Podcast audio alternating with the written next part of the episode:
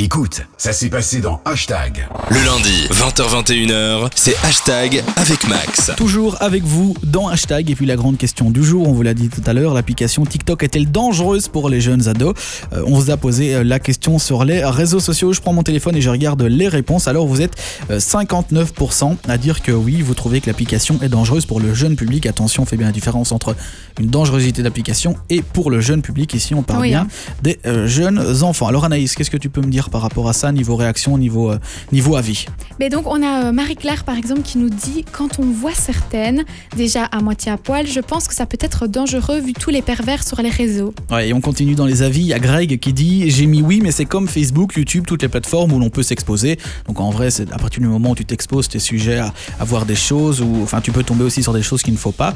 Euh, maintenant, pour compléter un peu, expliquer mon ressenti par rapport à ça, Greg dit qu'il trouve parfois dangereux pour certains jeunes. C'est cette course à la notoriété. Cela les pousse à s'exposer parfois, pas de la meilleure des manières qui soit. Il n'en fait pas une généralité car souvent on peut observer des choses relativement créatives aussi, tout n'est pas négatif. Il dit euh, TikTok, Instagram et j'en passe sont quelque part les bons outils mais à ne pas mettre entre toutes les mains. Nous avons pu observer les dégâts souvent irréversibles que les réseaux sociaux provoquent chez tout le monde. C'est pas mal comme avis. hein. Oui, ben, c'est un avis très, euh, très structuré et très bien nuancé, exactement. Euh, Xavier, ton application, est-ce que tu trouves que c'est dangereux pour le jeune public? Non, je trouve Pourquoi? Moi, je trouve pas que c'est dangereux parce que c'est juste des vidéos. Enfin, oui, on s'expose, mais je trouve pas que c'est si dangereux que ça, en tout cas, puisque voilà, on fait des vidéos pour, pour se marrer, pour, euh, pour délirer en- entre amis, et je pense qu'il y aurait pas vraiment de quoi s'inquiéter de ce côté-là. Donc, mon avis, non, je pense que c'est pas, euh, pas, pas inquiétant. Toi aussi Max, t'as un avis quand même assez similaire. Tu trouves pas ça trop trop dangereux? Moi, je trouve pas ça dangereux dans le sens où euh, tout dépend de l'utilité que tu en fais. Après, c'est vrai que vu que maintenant on voit tout, on a accès à plein de choses. hein. je veux dire, il y, a- il y a quelques jours, je suis tombé sur une vidéo TikTok où on voit un homme qui se tire une balle. Là. Je sais Ah. pas si vous avez vu, elle Ah a non. été Non. bloquée quelques minutes après, et puis elle a été repostée sur Twitter. Mais donc, les, les gens incitaient les gens à dire mais si vous voulez voir la vidéo du mec qui s'explose le crâne en se tirant une balle, allez voir sur Twitter. Donc, au final, la dangerosité ne se fait pas sur l'application, mais un relais à tomber Ah sur oui. du contenu dangereux. Et ça, je trouve que c'est dommage. Après, c'est impossible de contrôler tout ça et être sûr qu'il n'y ait pas du contenu euh, redirigé. Mais comme euh, le disait Greg par exemple dans son avis, que ce soit TikTok, que ce soit Facebook, que ce soit YouTube, à partir du moment où on veut trouver du contenu un peu délicat, on en trouvera. Donc je pense que oui, toutes les applications sont dangereuses. Si toi tu cherches à avoir de la dangerosité. TikTok ne va pas te suggérer des gens qui se tirent des balles ou des gens euh, qui font des conneries. Facebook non plus normalement. Donc en fonction de toi ce que tu fais comme recherche, logiquement t'orienter vers ce que tu recherches ou non. Donc euh, je pense que chacun est un peu maître du contenu qu'il voit et à nous-mêmes de faire attention euh, à ce qu'on cherche quoi. Et je suis assez d'accord avec toi, mais là où est le problème, à mon sens, euh, c'est pour les populations très jeunes. Parce que c'est Mhm. vrai que c'est une appli qui attire quand même beaucoup plus les plus jeunes. Et donc, ils ont envie de reproduire des challenges qu'ils voient de personnes de plus de 20 ans, de plus de 18 ans. Ouais. Et alors, c'est pas toujours des choses voilà, très convenables. Et il n'y a pas encore ces espèces de pare-feu qu'il y a sur d'autres applis. C'est pas encore sécure, si vous voulez, parce qu'en fait, l'appli, elle est très jeune. Elle est née, je crois, en 2017. Et donc, euh, ils n'ont pas encore eu le temps, si vous voulez, de vraiment la perfectionner pour la rendre euh, euh, safe pour les très très jeunes. Et surtout qu'ils s'inscrivent en mentant sur leur âge.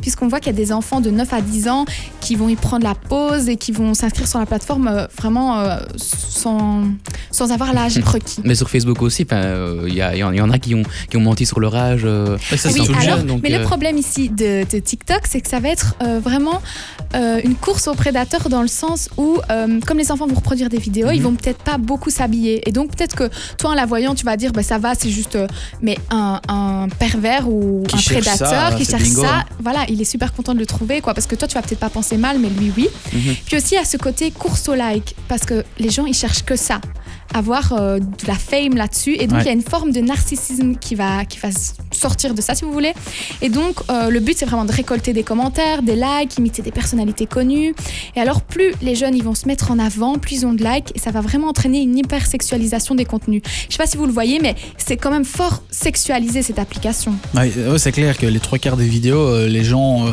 c'est comme par exemple euh, démarrer à enregistrer la vidéo où on voit le décolleté plongeant. Je parle pour les filles, mais aussi pour les mecs qui montent leurs abdos, tous les bazars comme ça. Mais tu vois, qui commencent à enregistrer et puis qui sont bien penchés, puis oups, on met sa main. Enfin, tu vois, je veux Oui, dire, tu ça. voulais pas que ça se voit, t'enlèverais le moment où tu commences à réquer. Ah quoi. oui. Enfin, Et même, même pour le visage, tu vois, on voit parfois que des visages et alors tout est hyper sexualisé. Ouais. Tu vois qu'il y a quelque chose là derrière, quoi.